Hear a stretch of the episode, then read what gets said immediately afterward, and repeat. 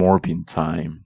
It's Morbing time. ¿Qué tal, chicos? Bienvenidos al episodio número 6. Siete. Fuck. 7, número de la suerte. hablemos de Héroe Season 2. ¿Qué tal, Aaron? ¿Cómo estás? Coméntanos un poco acerca de tu semana, días. Morbiado. Contento porque van a estrenar Morbius otra vez en mil cines eh, a lo largo de, Estados Unidos. Qué loco, ¿no? ¿Te, ¿Te, imaginas que la nada como que en Perú digan algo como, ok, it's Morbin Time y Cineplane de la nada diga, abrimos cinco salas en nuestros cines para... Pero fue, un, pero fue un flop, o sea, hay una cosa que sí no entiendo, no sé si fue un flop Morbius, no, o sea... No, no fue un flop. Está en el top, está en el top 10 de, de la más grossing o sea, con las mejores taquillas de películas en, en el 2022. ¿El año? Sí. Morbius hizo 163 mil. Creo que esto ya lo habíamos visto. mira, esta, sí, eh, eh, o sea, a ver, hay que resumirlo. ¿Cuánto costo de producción? O sea, la producción de la película fue y el grossing fue, o sea, el, la taquilla fue. Ah, sí, ah, lo duplicó, sí, se salvó porque lo duplicó, sí, porque hizo, sí. Ah, aunque eso actualmente no se considera una victoria, en, el, en, el cine de blockbuster ya no se considera una victoria. Eh, porque la victoria creo que es 2.5 para arriba, ¿no? Algo por ahí, la verdad. Porque sí, es, es, es, costo de producción eh, más o menos por 3. Tendría que ser para que sea victoria. No solo es por eso, sino que hay gente que tiene mucho que ver con el tema de secuelas. Normalmente los actores lo que hacen es firmar porque les hacen un pago de contrato y aparte de eso, una vez que se duplica el dinero, ¿ya? Empieza, solo cuando se empieza a duplicar el dinero, ellos empiezan a dar un porcentaje. Es un contrato especial que tienen las, las productoras. Porque no creo que tenga una secuela. No, a menos que por el meme sí vaya a tener una secuela, que es lo que mucha gente teme. No sé por qué temen de eso. No, eso me, me, da risa. Es que lo, lo, que a mí me parece realmente sorprendente de esa película es que, o sea, el meme en sí salió como 3, 4 meses después de la película. O, por ahí, la verdad, ¿eh? Bueno, dos Ya estaba desde antes con el Morbius, con el Morbius Sweep, ya estaba desde antes. Para los que no saben, Morbius Sweep es como que barrerse la competencia, barrerse todo el box office, ¿me entiendes? O sea, es como que gana, le gana a todos. Ese ya estaba desde antes. Es que ese es el tema también de, de uno a veces no cree en la, en la capacidad que tiene la crítica, no sé si la crítica, pero la misma gente. No sé si había hate detrás, pero sí era bastante como, no sé, no, no era hate, era mucho es como una especie de protesta con, la misma Sony, ¿no? Mm. Que creo que ya podemos hablar de un tema que hemos estado hablando mucho. No sé si va a ser tema principal de lo, del podcast, pero por ejemplo, el tema del muerto es otro tema que también mm. van a...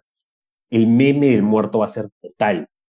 Total. El muerto, para los que no saben, es la película que va a protagonizar Bad Bunny eh, como villano del universo Marvel, pero el universo Marvel de Sony, del Spider-Verse de Sony, este villano solo ha aparecido, y tomo pausa, ha aparecido en dos cómics de Marvel.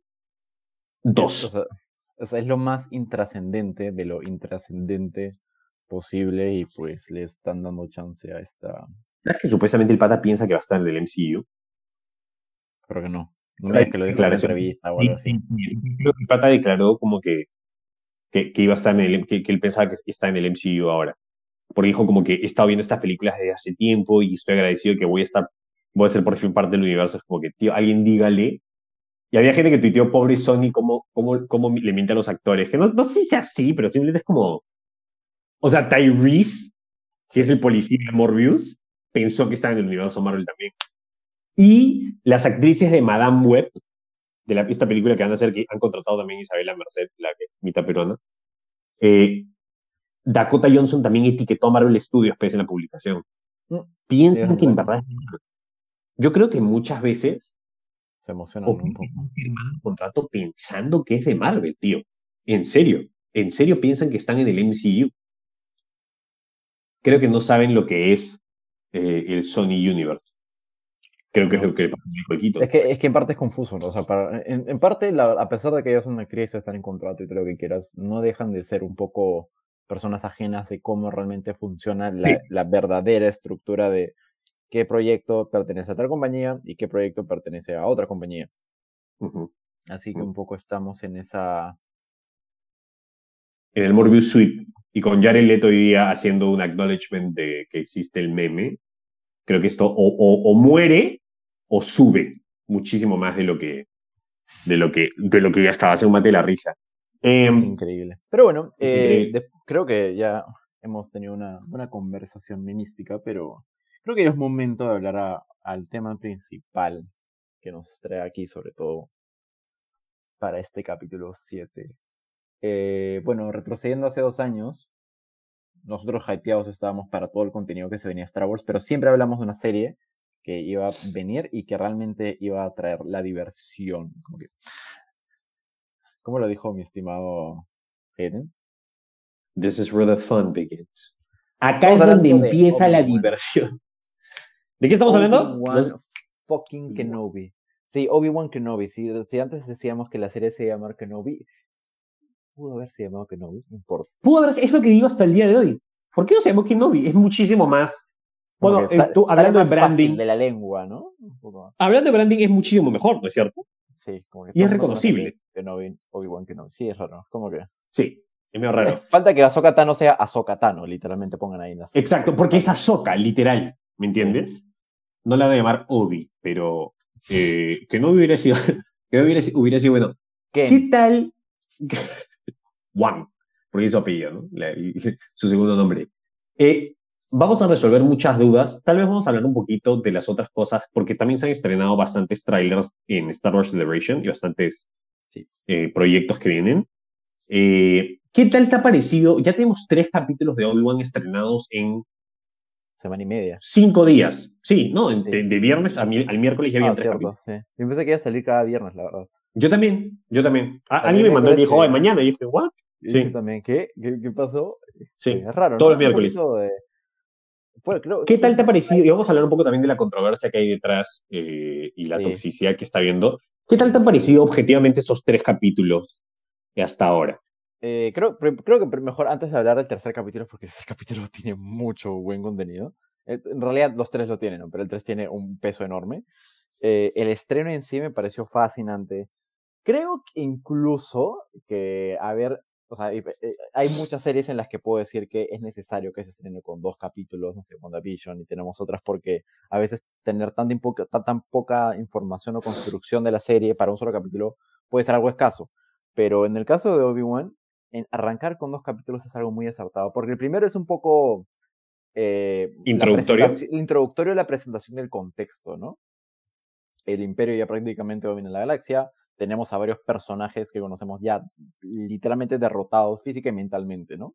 Eh, que, nos presente, que nos se presenten a, un Obi-Wan un poco, no diría la palabra temeroso, pero consciente eh, de, la verdadera derrota que hubo a partir de la venganza de los Sith y todo lo demás, realmente un poco pone el peso, ¿no? De, ver esta perspectiva de un personaje que siempre se le ve como un Jedi, dentro de todo, mm, lógico, heroico, valiente y que en esta ocasión se presente como alguien indiferente a, no, no, diría tragedias, pero indiferente a varias situaciones que para el Jedi común o, todo Jedi es algo que lo suele sacar ya de su quicio y, lo lleva a actuar. Es loco, ¿no? que, que nos presentan a Obi-Wan de esta manera. Sí, no diría que es. Mira, yo no diría que, sea, que es tanto el twist como el twist narrativo drástico como lo que fue Luke para, para The Last Jedi, pero igual eh, hay un twist de, del la psiquis del personaje, de cómo funcionó Obi-Wan, que realmente hace llevar a la gente a decir, ah, ¿qué, le pasó al personaje realmente? Claro, e, eso, eso creo que es, es un punto clave eh, dentro, y por eso que me parece fascinante. La forma en la que en, sí esta serie está siendo presentada también es distinta a las demás de Star Wars. O sea, tienen, por ejemplo, eh, el principio que es una compilación de las otras películas. vi un tweet que decía así, gracias a Star Wars, o gracias Siri que no vi por ponerme eh, eh, un recap de las películas que he visto 50.000 veces, pero no todo el mundo, no todo el mundo, no todo el mundo le pasa. Y lo han hecho de manera brillante y también con los flashbacks que tienen. Ese, ese, recap fue muy bueno. O sea, fue muy bueno. Hablando, fue muy bueno. Sí. Em, y lo que tú, lo que tú dices también es clave, ese tema de decir eh, cómo él está. Yo sí lo veo con mucho miedo, ¿eh? A él. sobre todo, ya vamos a leer el tercer capítulo, pero ahí se muestra más. Y es la razón por la que digo que lo que es clave, que es importante, es porque nosotros, y es, es también la, esta incógnita que tenían los creadores de la serie, es, vamos a contarte una historia que sabes cómo acaba. Mm. Entonces, ¿cuál es el enganche ahí? Más que el tema sea salvar a Leia, que me parece fenomenal. Fenomenal, genial. El enganche ahí es, vemos a Obi-Wan, al que ha tocado, a Obi-Wan que ha tocado fondo, bueno, está, o está por tocar fondo, creo que ya Nesta lo ha hecho. Entonces tú dices, comparas eso con cómo era Obi-Wan y la interpretación de Iwan McGregor en las precuelas, que tenía este sentido de caballería, o no es caballerosidad, caballerosidad es más de, educación, pero este tema de que estos, como estos caballeros eh, antiguos, ¿me entiendes? Porque es un caballero de la orden Siempre puede solucionar los detalles y todo. Pero es, es muy encantador y es muy sarcástico. Claro, eh, es como que charming, por así. Exacto, es esta, esta, esta, tenemos interrupción de un, de un demonio en la casa. Un demonio. It's Morbin time. mota, mota, time. La, mota time. Este, entonces tú dices, ¿cómo es que se recupera de esto? Porque ya lo veo en, esta, en este estado. ¿Cómo va a llegar a ser? Me interesa saber cómo va a ser el que era en, el episodio 4, ¿no? En Una Nueva Esperanza, y toda la historia con Luke.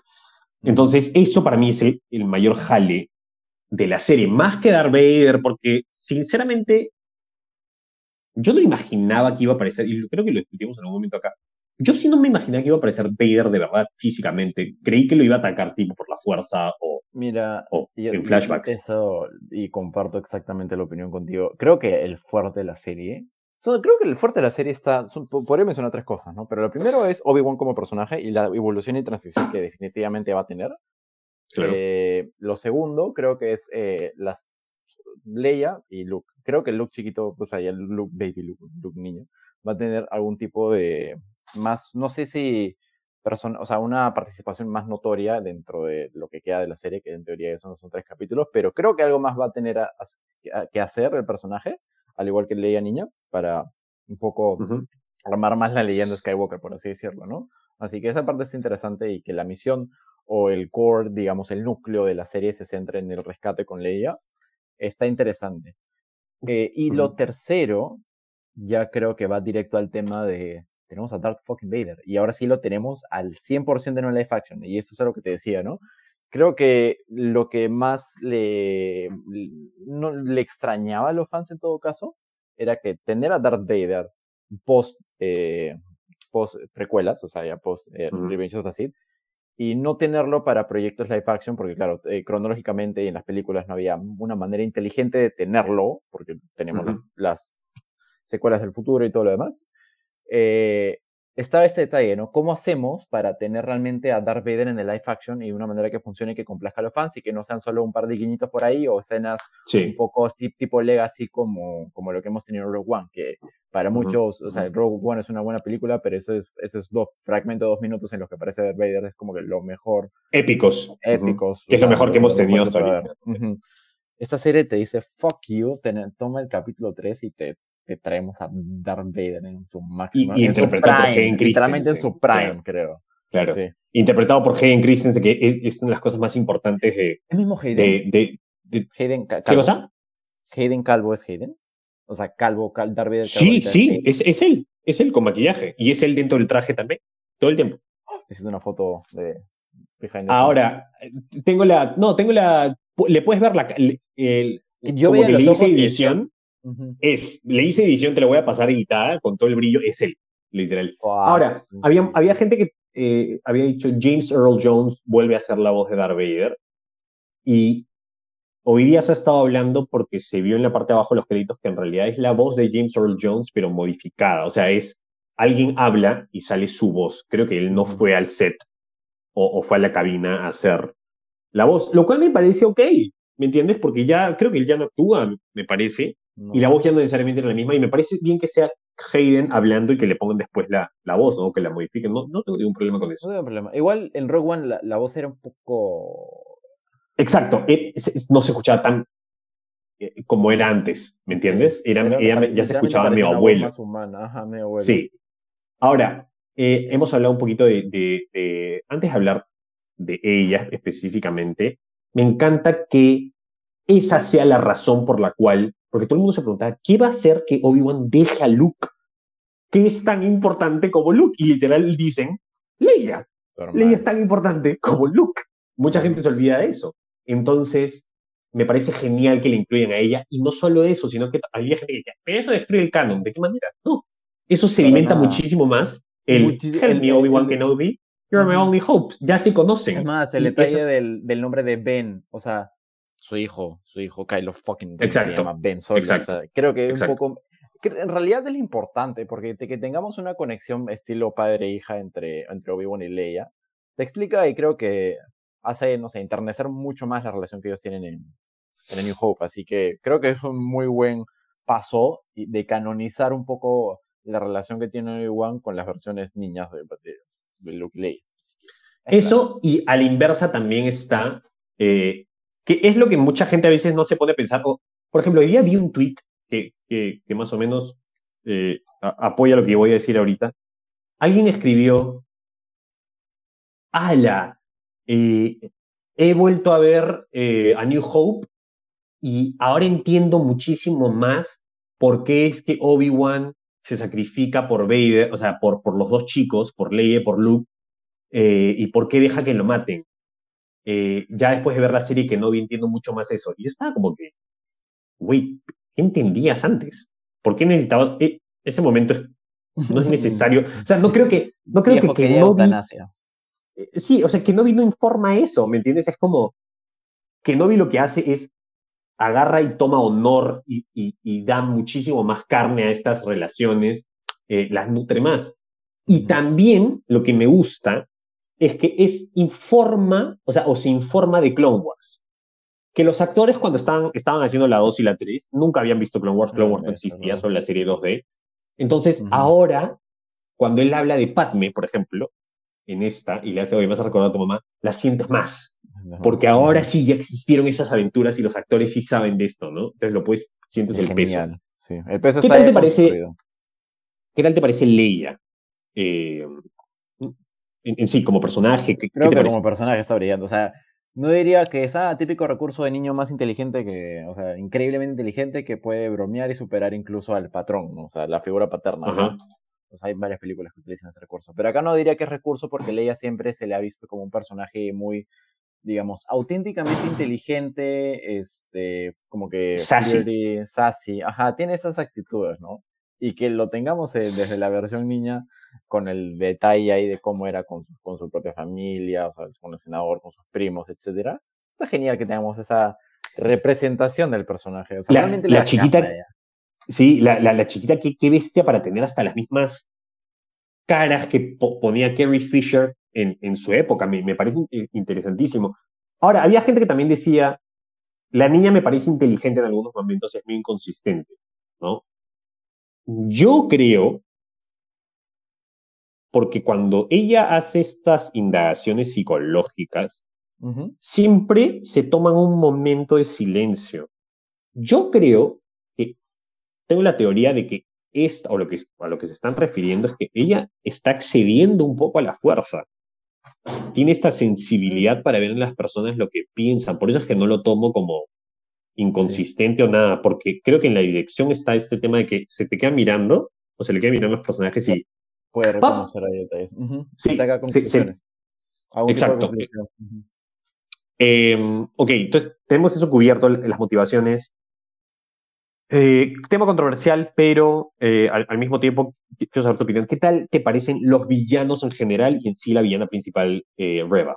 Ah, ah, ah, a ver, ¿cómo, ¿Cómo hablar con respecto a los villanos? En realidad yo creo que esta es una, este creo que es la única serie o de las pocas series de momento que tenemos Star Wars en la que los villanos realmente representan una amenaza gigante, porque acá estamos hablando de el, uno, el Sith más importante del canon de Star Wars, eh, y digamos unos que no diría que es porque no son Siths como tal, pero uno de los personajes que ya en las series actuales, como Star Wars Rebel y demás, son realmente un peso fuerte con respecto a Caos, lo que significan los poderes y todo el avance y desarrollo que tienen en la época imperial.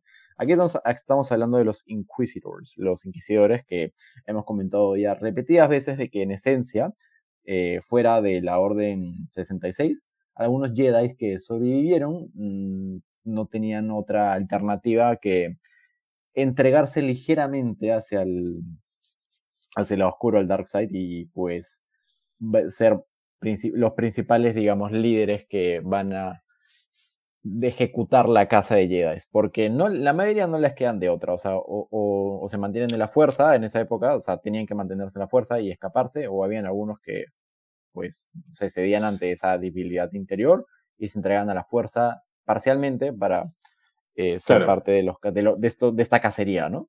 Porque, porque, no porque tú tienes... O sea, no son Sith como tal. Exacto. Sith, la diferencia entre un Sith y un inquisidor, y, que es un, un, inquisidor es un usuario del lado oscuro de la fuerza.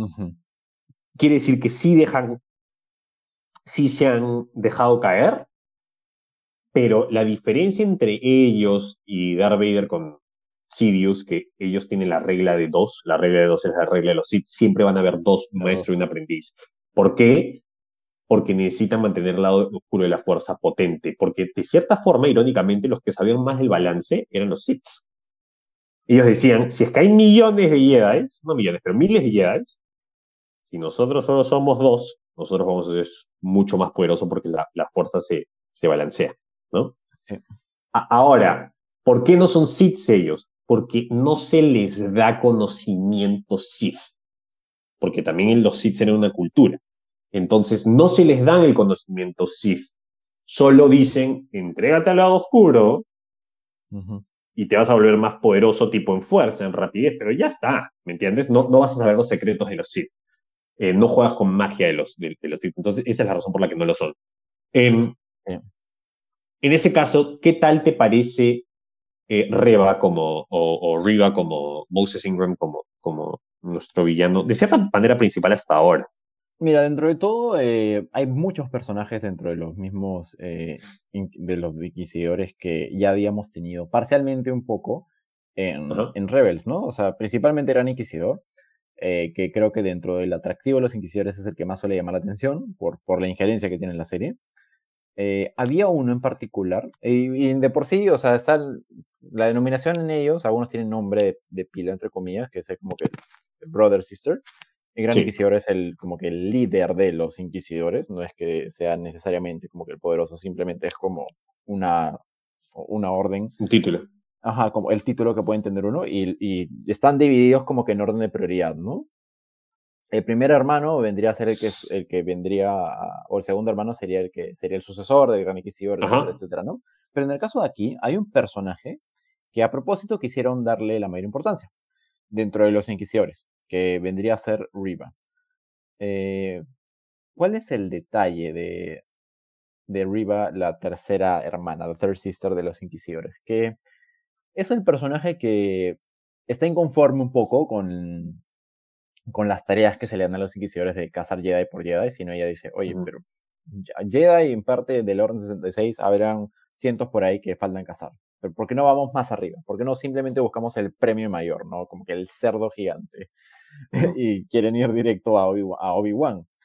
que si bien todos los inquisidores comparten esa forma de pensar, no es que tengan una prioridad a uno, salvo que alguien pueda mencionarlo, que en este caso sea Vader. Riva era la primera obsesionada dentro de la serie que quería cazar Obi-Wan y hace todos los medios posibles para, para hacerlo. ¿no? Tuvimos el detalle de cómo ataca, a diferencia de los inquisidores que no suelen atacar, o sea, no suelen atacar en el, en, en, en el momento que hacen interrogatorios o cuestionamientos, sino como que es la última opción, eh, por así decirlo. Ella ataca, ella, ella en las manos, ataca directamente, no tiene miedo en matar incluso. Y creo que esa forma de actuar el personaje, que creo que está bien como villano, porque no te deja de ser un villano, en parte, hace de que ha generado un poquito de hate un poco el personaje. Hate de dos tipos. El, el, el, primero, o hate o crítica, la, la, crítica que ya sé por dónde estás yendo, mucha gente, no mucha gente, pero había gente que decía, ay, este personaje es muy odioso y no me cae bien. Como que, check, el actor hizo bien su trabajo, porque eso es lo que tiene que generar. Eh, eso es lo que no, no, no, no comprendo eso. No comprendo por qué tú sintiéndote así no informa su actuación. Su actuación es tan buena y está tan bien escrito que tú dices, me caes mal. No, estamos acostumbrados a que el villano sea encantador, que todo el mundo tiene que ser Loki, o tengo que entender a todos. No. No. El villano te tiene que caer bien. Tomemos de ejemplo al, al, bastardo este, al de, al de Juego de Tronos. Es un odioso. Fucking Joe. ¿Por qué, ¿Por qué él sí y ella no? ¿Me entiendes? Y hay gente que decía, no, porque super... yo he tenido de, los dos lados en Twitter. Esta semana me he peleado dice idea. En algún momento publiqué estos mismos pensamientos. Dije, ¿cuál es la diferencia, no? O sea, ¿por qué unos tienen hate y por qué otros no? Un tipo me responde, porque está pésimamente escrito, es, es, eh, no, tiene, no tiene multidimensionalidad. Eh, yo estoy como, recién has visto dos capítulos y 15 minutos de la chicanilla. Y abajo una flaca me pone, deja de apoyar el racismo de Disney. Crearon a un villano y eligieron a una actriz eh, negra. Eso es racismo. Y yo estoy como que, ¿what? Entonces, ninguna persona de color puede ser el villano porque son automáticos. ¿Me entiendes? En una, es, es un extremismo total. Esto fue escalando. Eso en realidad no, más bien no enaltece un poco al, O sea, es como. Es, o sea, literalmente eso sería quitando el tema de etnicidades y hablar de otros temas, no sé, como orientación sexual, es como decir, utilizar ahora actores gays es ser homofóbico. Es como que es un discurso demasiado contradictorio. Sí, era una cosa como que, ah, Disney, Disney contrata a una actriz negra y la pone villano. Son unos racistas. Y no, no tiene nada que ver. No tiene nada que ver. Pero bueno, eh, entonces, sí es todo lo que, lo, lo que tú has dicho. Y también lo que, otro de los argumentos dentro de esto era que dentro de la serie los mismos inquisidores la encuentran odiosa. Tienes tres instancias en las cuales le llaman la atención. Tres. Entonces, ya no. Eh, sí hay racismo, por supuesto que hay. el este discurso ya va por, por racismo. Y mira cómo evolucionó el nivel de.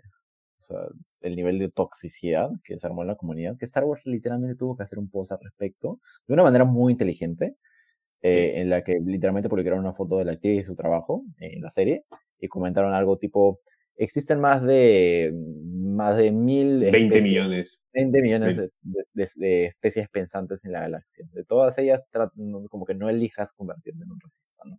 Exacto.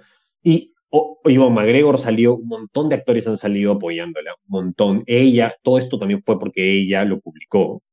Eh, y ella ya lo había dicho en entrevistas de hace semanas que, los mismos de Star Wars le dijeron, o sea, la misma gente de la compañía le dijeron, vas a recibir backlash. Hay gente que agarra y dice, pero Samuel Jackson no recibió odio, que no sé qué. Eso no significa, el hecho que unos hayan recibido no significa que no sea racista. Pero bueno, dejemos el tema. Es, es, es una muy buena actriz. A mí me parece un buen personaje. Y, lo que em, me gusta, eh, a mucha, no, en la teoría no fue tanto plot twist, o sea, a mí me sorprendió, que en el capítulo en el capítulo 2 ataca directamente a, a Gran Inquisidor y no diría entre comillas lo mata, pero lo deja herido, porque vive claramente. O sea, Rebels ocurre aprox 5 años post Obi-Wan Kenobi, porque 10 años post era este Sith. Eh, Venganza de los Sith. Pero está genial, un poco, ¿no? Creo que eso, es ya una... le edifica al personaje, ¿no? Eso es una pregunta que nos ha llegado bastante, se la respondemos ahora. ¿Cómo es posible que el Inquisidor esté muerto? El día de hoy, por fin, uno de los escritores de Obi-Wan habló al respecto y dijo, como, como tú sabes, nosotros nunca romperíamos el canon. Eso es todo lo que voy a decir.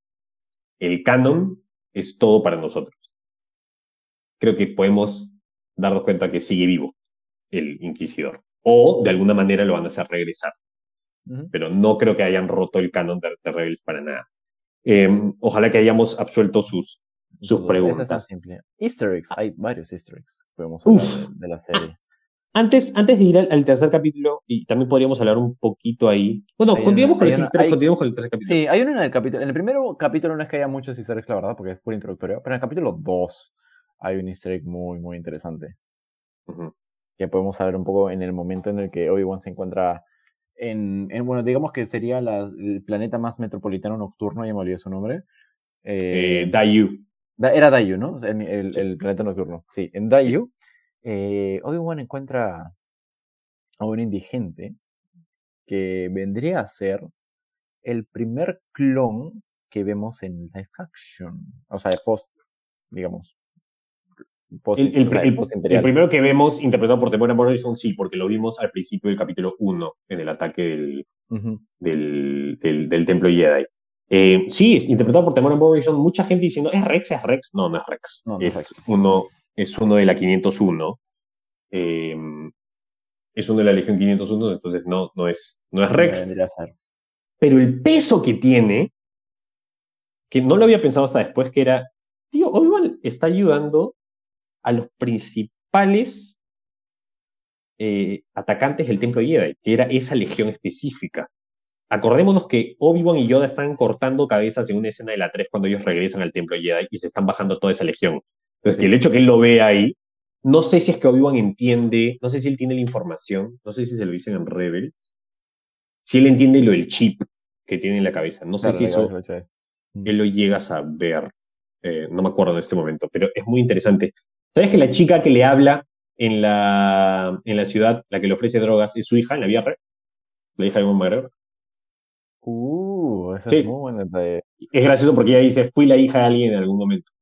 Entonces es, es, es, graciosísimo. Em, tenemos eso, y bueno, creo que el Easter egg galor. Hay otros más, pero es ya para. En el capítulo 3 hay un. Mega nerds. Eh, sí, porque ya es, rebuscadito los Easter eggs del capítulo 3, digamos. Ah, hablemos del capítulo 3 y la introducción de Darth Vader. ¿Qué tal te pareció?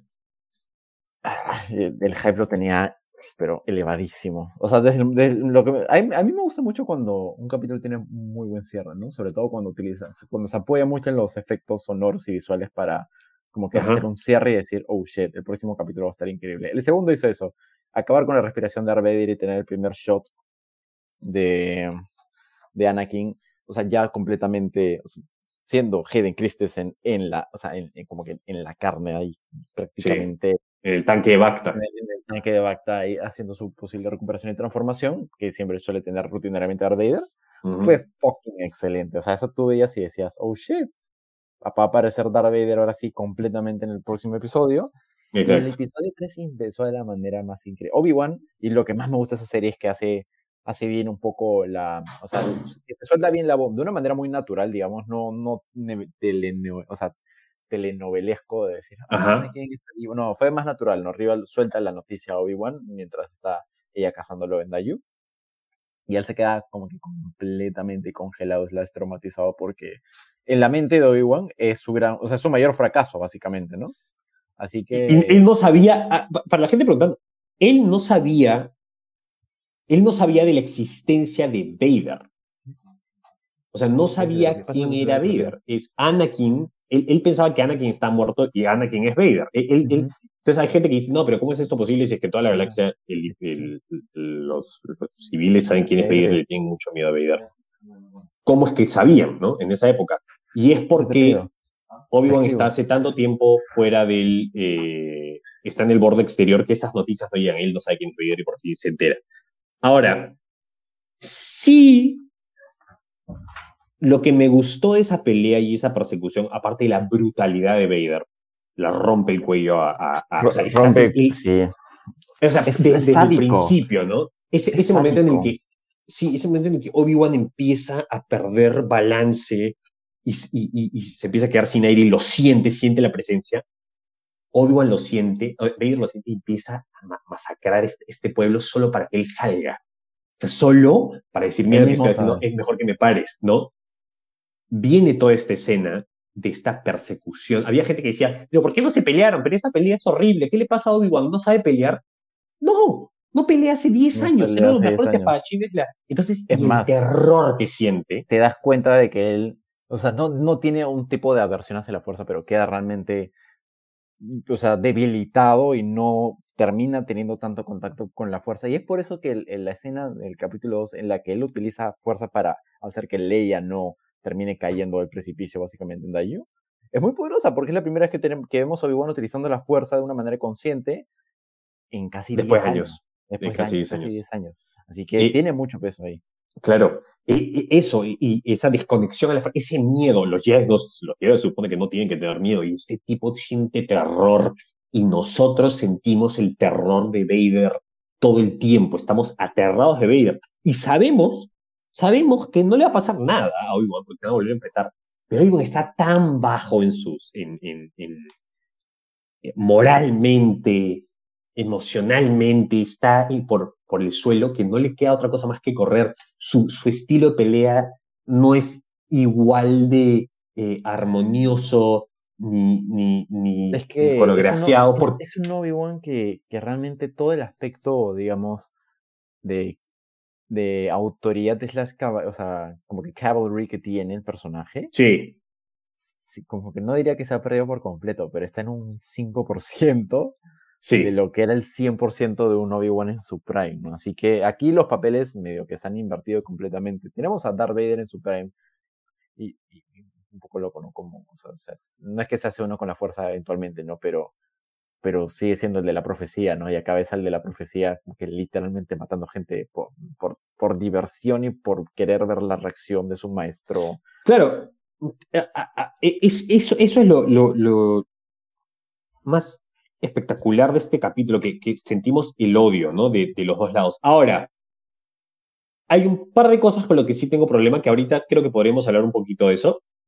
Eh, de las cosas que no nos han gustado de la serie, definitivamente esa carrera de Leia contra sus secuestradores.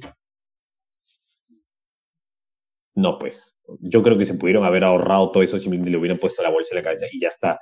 O sea, que la chiquita corra y se baje por los, por, por los, este, por- por- y- y- o sea, tú los ves a ellos como, ah, no te puedo agarrar, me choqué contra una rama. No, pues, ¿me entiendes? Sí, se pudo haber ahorrado. sí, era muy, o sea, escena slash infantil, ¿no?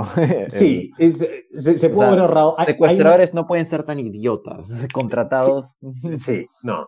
Y después hay una partecita dentro de cuando Obi-Wan la está persiguiendo, pero eso es solo cinco segundos, ni cinco segundos, son tres segundos, en los que literalmente ves a Ivo McGregor haciendo así. Y la chiquita pasa frente a él y yo está como, nativa, no seas, no pues, Sí. ¿me entiendes? Es como que, ah, Oh, Leia, no, no hables con ellos, porque Sí, son desconocidos y, pueden sí. hacernos daño, ¿no? ah, ah, sí, sí, sí, míralo bien, hay un momento en el que ella le hace como una especie de, de Ronaldinho, le hace una, una- una cosa tipo así y él, él hace así, Sí, Leia le hizo la de Ronaldinho. La de Ronaldinho. el- el- Ahora, una cosa que sí. El set de la pelea de Vader y Obi-Wan eran literalmente montículos de tierra. Eso sí te voy a decir que no me gustó. O sea, Sí. ya, es que no es, no es que no, no es el gran rematch, porque el gran rematch, yo, es Todavía yo- no es. Cuando, cuando- o sea, nosotros, y no, no jodo cuando digo esto, todos pensábamos de que Vader iba a ser un poco casi al igual que Rogue One, en el sentido de que, ok, ya, vamos a tener, de lo, si Rogue One tuvimos un Vader increíble por, no sé, 2 5 minutos, en Obi-Wan lo vamos a tener tal vez 15, 20 minutos y va a Ajá. aparecer para un excelente rematch. Listo, a sus casas, series terminada. No, acá le están poniendo constantemente de capítulo tras capítulo Ajá. pero que el primer como que, o sea, sí, me, me gustó un poco más que el escenario hubiera tenido un poquito más de peso, ¿no? El re- gran rematch Ujú. va a haber, sí, o sea, la revancha va a haber, seguramente al final, ¿no? Capítulo 5, capítulo Sí, 6, no sé. claro. Pero que el primer encuentro sea en algo tan fucking similar como Tatooine y pues Arenita. Tatooine con Ichus. tierra. En este, en este capítulo era Tatooine con Es Ichus, como que, literal. Parece la y que, y que el principal momento en el que él desenvaine el de luz. Porque, Eso. Ah, sí, tenemos que hablar de, de- de- de- de- armas. Eh, mi causa utilizó blasters un montón, demasiado. Qué poco civilizado. Sí. Y él, él odia, él odia los blasters. Los Sabemos que blasters. odia los blasters. Pero eso que dijiste es clave y eso es una cosa, eso es de las cosas que no me gustó. Si bien Obi-Wan está teniendo terror en ese momento, hicieron muy importante, en, en tanto el tema de dirección, enfocaron mucho y hicieron muy importante el tema del no usar la espada láser. Sí. Entonces pensé que el momento en el que por fin la aprendiera iba a ser un poco más icónico, iba a haber alguna toma especial, Sí, pero literal es como que se aparece como que ¡pa! La, la prende una y, Sí, y ya, Yo diría que fue ¿me la cluster, ¿no? Un poquito. Es que, no, objetivamente hablando, creo que sí debió serlo. ¿Sabes por qué? Porque, ponte a pensar, ¿no?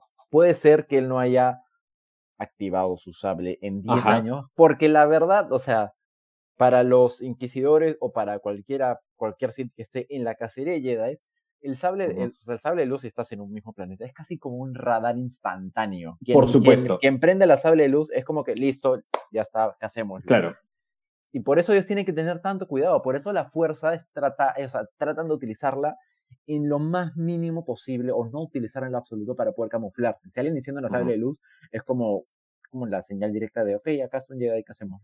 Aquí el hecho de que lo prenda así como así en la pelea, claro, tenía que hacerlo, pero no sé, algún elemento, pues, ¿no? El escenario sí, alguna Toma, alguna toma un poco más como que no, icónica, ¿me entiendes? A la hora de, la música, de aprenderlo. No pudo ayudar, no sé, sí, puedes hacer algo, sí, tienen, ¿no? ser mejor Ahora, quejas, quejas que habían y vamos a resolver dos dudas. Pero ¿por qué Vader no corre y no le persigue? Vader nunca corre. Mira, mira desde los dibujos animados a los cómics hasta los actuales videojuegos. Vader nunca corre, no puede correr. Vader es un tanque. Este traje es lo único que lo mantiene vivo. Eso es lo que más falta de Vader. Vader puede caminar y nada lo detiene. Y también está este tema de que sí hay saltos y de cosas, por eso que se le aparece frente a él y todo lo demás. Y llegamos a este icónico, porque eso creo que se ha convertido en una cosa icónica, que es querer hacer sufrir a Obi-Wan de la misma manera en la que él sufrió. Que fue espectacular. ¿Qué tal te pareció ese momento? Esa escena fue excelente. Y lo peor es que, no, es que es, esa escena en la que trata de prender vivo Obi-Wan sí tenía mucho peso emocional. Y, y, no solo por la manera en que lo hace, sino porque, digamos que a diferencia de, o sea, Obi-Wan es más de acción, más que hablar, si bien es un poco como que sassy a veces en su forma de actuar. Eh, Anakin es más como que no solo hago, sino también hablo lo que hago. Y en el momento en el que él dice, como que me debiste haber matado, que todas las ideas que le mete en la cabeza, que a Obi-Wan como un, como un balazo dolía menos, es excelente, porque creo que, o sea, es, es, complejo, no sé, para, para construir una escena de una manera emocional, pues, o hacerlo con acciones o hacerlo con palabras. Aquí Anakin hace doble. Los dos, claro. Y lo hace bien. Eso, eso es muy importante porque, y eso también eh, eh, tiene que ver con otra duda que la gente tenía, otra, no sé si era una crítica, hoy día, hoy un amigo me escribió y me dijo, que es otra, otra cosa que había visto bastante en, los espectadores ¿no? del, show. ¿Por qué es que eh, Darth Vader puede apagar el fuego una vez y por qué no lo puede apagar la segunda vez e ir a atacar a Obi-Wan? Y, por qué se escapa? No, tío, yo le dije, para empezar, no tiene nada que ver con el fuego. ¿ah? si Darth Vader hubiera, no hubiera querido que él escape, hubiera destrozado el robot, lo hubiera tirado al suelo y hubiera agarrado a Obi-Wan. Lo que sucede es que Darth Vader, si bien lo quería hacer sufrir, o sea, si bien lo quería matar, con, con este cambio que ha visto en Obi-Wan, con ver a su maestro tan alejado de lo que él era, dice, te voy a perseguir, quiero que sigas sufriendo y también quiero saber ¿qué estás, por, qué estás acá? ¿Me entiendes? No, no, no es gratis. Entonces Darth Vader es, es, curiosidad. Es, Exacto, es un manipulador total. es manipulador total. Porque, o sea, hasta, antes de la aparición del personaje, quien mete un poco el detalle de la cacería de Obi-Wan es la misma Riva, ¿no? Después como que Vader tiene algo que le dice, pues una vez que ya ve, porque tiene contacto directo con cada inquisidor y, da órdenes, porque es básicamente el, la cabeza de la uno ahí, eh, que en el momento en el cual Riva ya le da noticias sobre Obi-Wan y él dice, no me importa nada, tú solo tráemelo, si no yo voy directamente a hacerlo, es como que, ok, ya, sí, definitivamente él tiene una curiosidad enorme por ver de nuevo a su maestro, ¿no? Y lo ve en las peores condiciones posibles y pues el rematch que se tiene que armar va a ser, tiene que ser increíble, la verdad. como que... Sí, está, está bueno. Yo, eh, teorías para el futuro, yo creo que Riva definitivamente es una de las Padawans que vemos al principio de la serie. La chica con las colitas es una de ellas. Yo creo que tiene un tema con Obi-Wan. Tal vez su tema es que fue, ella fue abandonada. Yo creo que eh, fue, creo que fue parte de la, o sea, puede ser digamos que puede ser una de las subordinadas, entre comillas, o de los Jedi niños que, que, vimos. Que, que, vimos y que cuidaba, no diría particularmente Iguan, pero era parte ¿no? De, del grupo. Mm, tal vez. Eh, así que, o sea, esa, esa Eso... no está ahí porque sí. Ah, van a construir y van a explicar que ella se siente abandonada por Obi-Wan, etcétera, etcétera, ¿no? ¿Qué quieres ver ahora eh, eh, en el futuro, en estos tres capítulos que faltan? Y muy posiblemente hoy día salió el rumor eh, y salió el rumor de Making Star Wars, este, makingstarwars.net, que normalmente tiene, no sacan rumores a menos que sean verdad, como el reporte de esta serie de Jude Law, que al final sí ocurrió, que es eh, The Bone Squadron, Bones, no me acuerdo. Skeleton, Skeleton. Eh, eh, del Skeleton. Bone Squadron. Acabo de decir la versión, la versión bamba del Skeleton Crew, acabo de decir. Este, ellos anunciaron eso. Ahora, han anunciado o han dicho que la temporada 2 de Obi-Wan is in the works. Cuando esto supuestamente era una serie limitada. Veremos cómo termina eso. What? Yes. También va mucho con el, con el video que te envié. Sí, yo creo que sí. Yo, y me encantaría que sean tipo, ahí está. Me encantaría que sea tipo Andor. Andor, que me encantó el tráiler, yo que te dije que no estaba para nada emocionado, esa, me encanta el tráiler, es, la mejor serie visualmente, creo, de Star Wars, según los, los Van a ser temporada 1, temporada 2 y ahí acaba porque temporada 1 es los inicios de Andor, temporada 2 es lo que lo lleva Rogue One. Bueno. Y ya.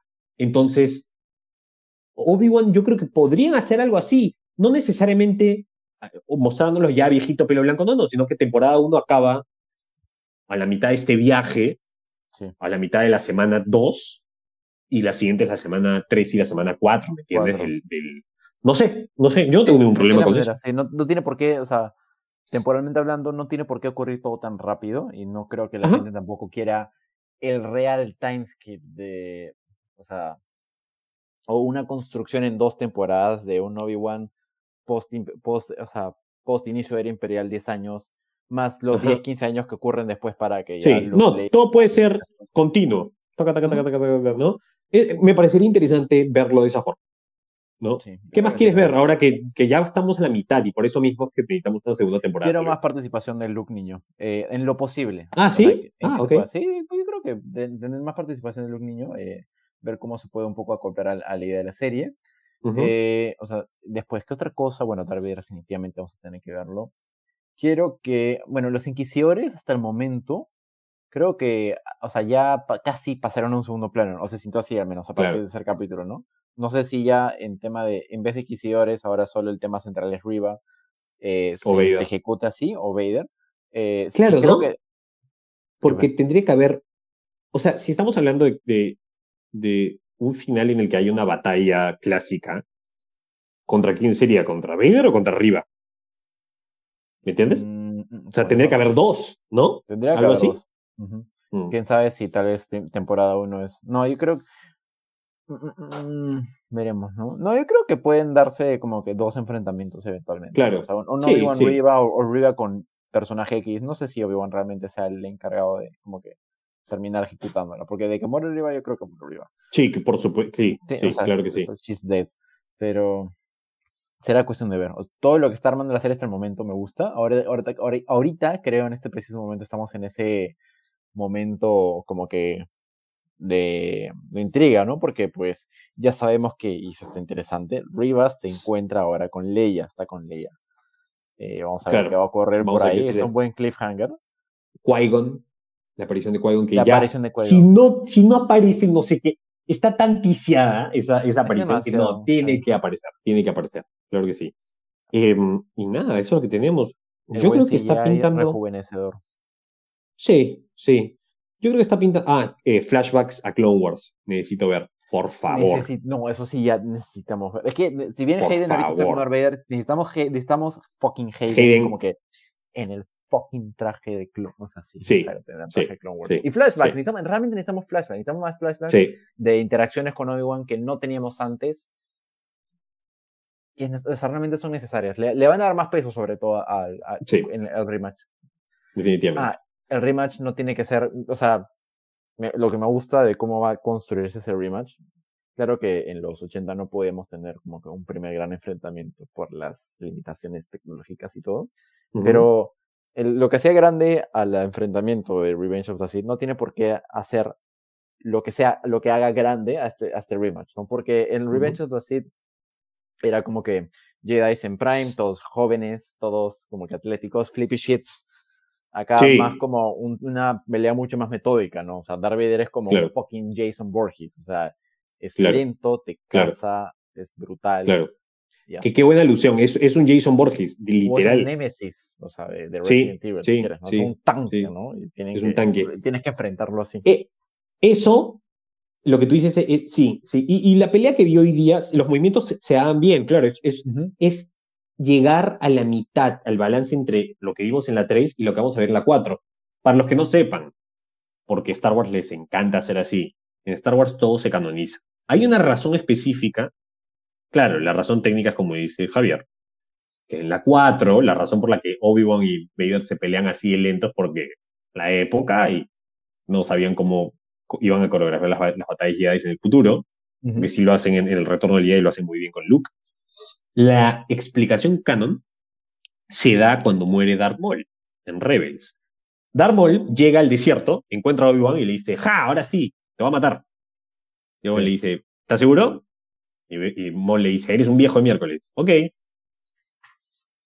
Obi-Wan mata a Maul de tres, en tres movimientos.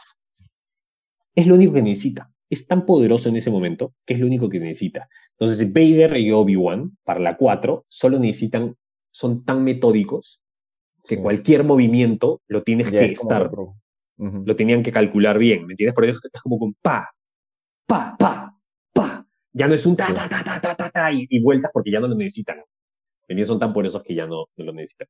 Pero bueno, eso es casi un especial que no hemos tenido el día de hoy. Eh, ¿Lo transformamos oficialmente en un especial? No, yo creo que, yo creo que sí, o sea, así creo que la clásica que tenemos y es 1, 2, 3, review, 1, 2.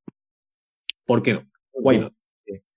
Ahora, eh, creo que ya podemos hablar un poco con respecto a algunas noticias por ahí. Eh, a ver, ¿qué noticias importantes tenemos eh, en detalles? Para los que son, uno, lo primero, ¿no? Para los que son fans de la saga de The Boys, acá realmente somos muy fans porque eh, puede sonar ya cliché, pero es otra de esas series que realmente es contenido superheroico distinto a lo que solemos tener, que rompe todo el status quo. Eh, vamos a hacer un como un mid-season review de la serie cuando llegue como que a la mitad de la temporada, para conversar un poco de todos los puntos fuertes que tenga The Boys.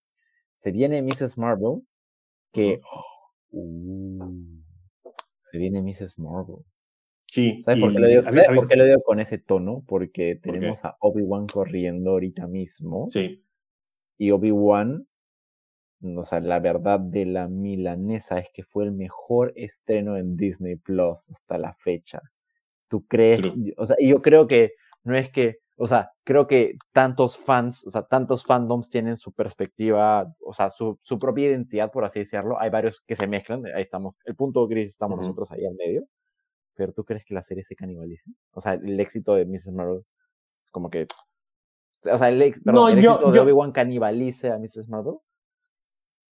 ¿Van a salir el mismo día, miércoles? Sale el miércoles 8. A ver, wait. Ah, entonces van a estar saliendo los mismos días, cada, todos los miércoles. Tal vez eh, me haría pena porque Miss Marvel está teniendo muy buenos reviews, según lo que he leído. Mm, ¿En serio? Sí, de bastante, eh, y en serio, de, gente bastante crítica del universo Marvel. Entonces me da gusto eh, por ese lado. Tenemos es una buena pregunta. ¿De cuál? de...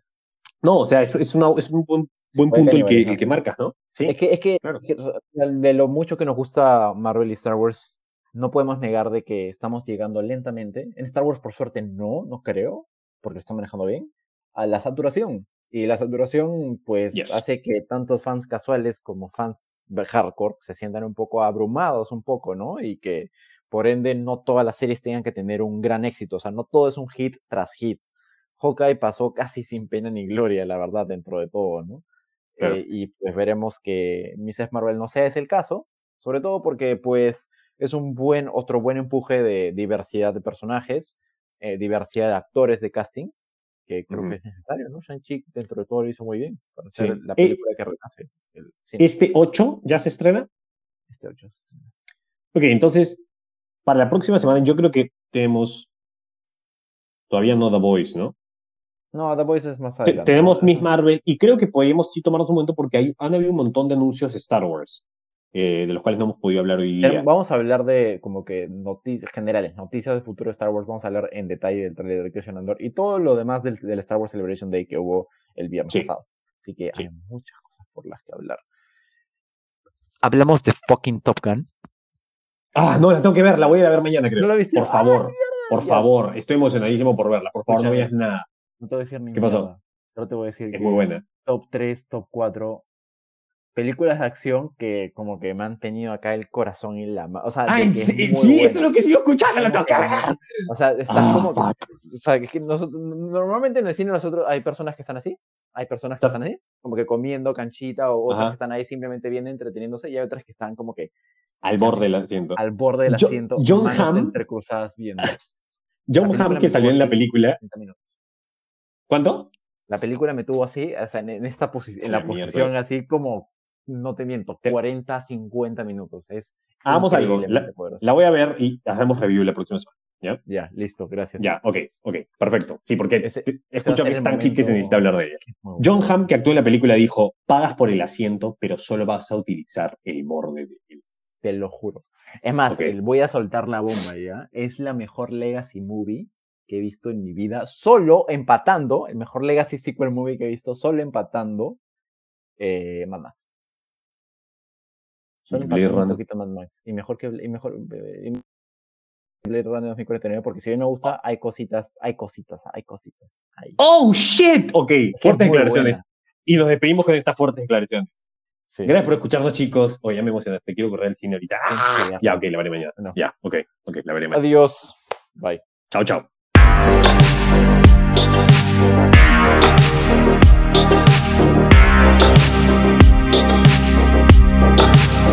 Thank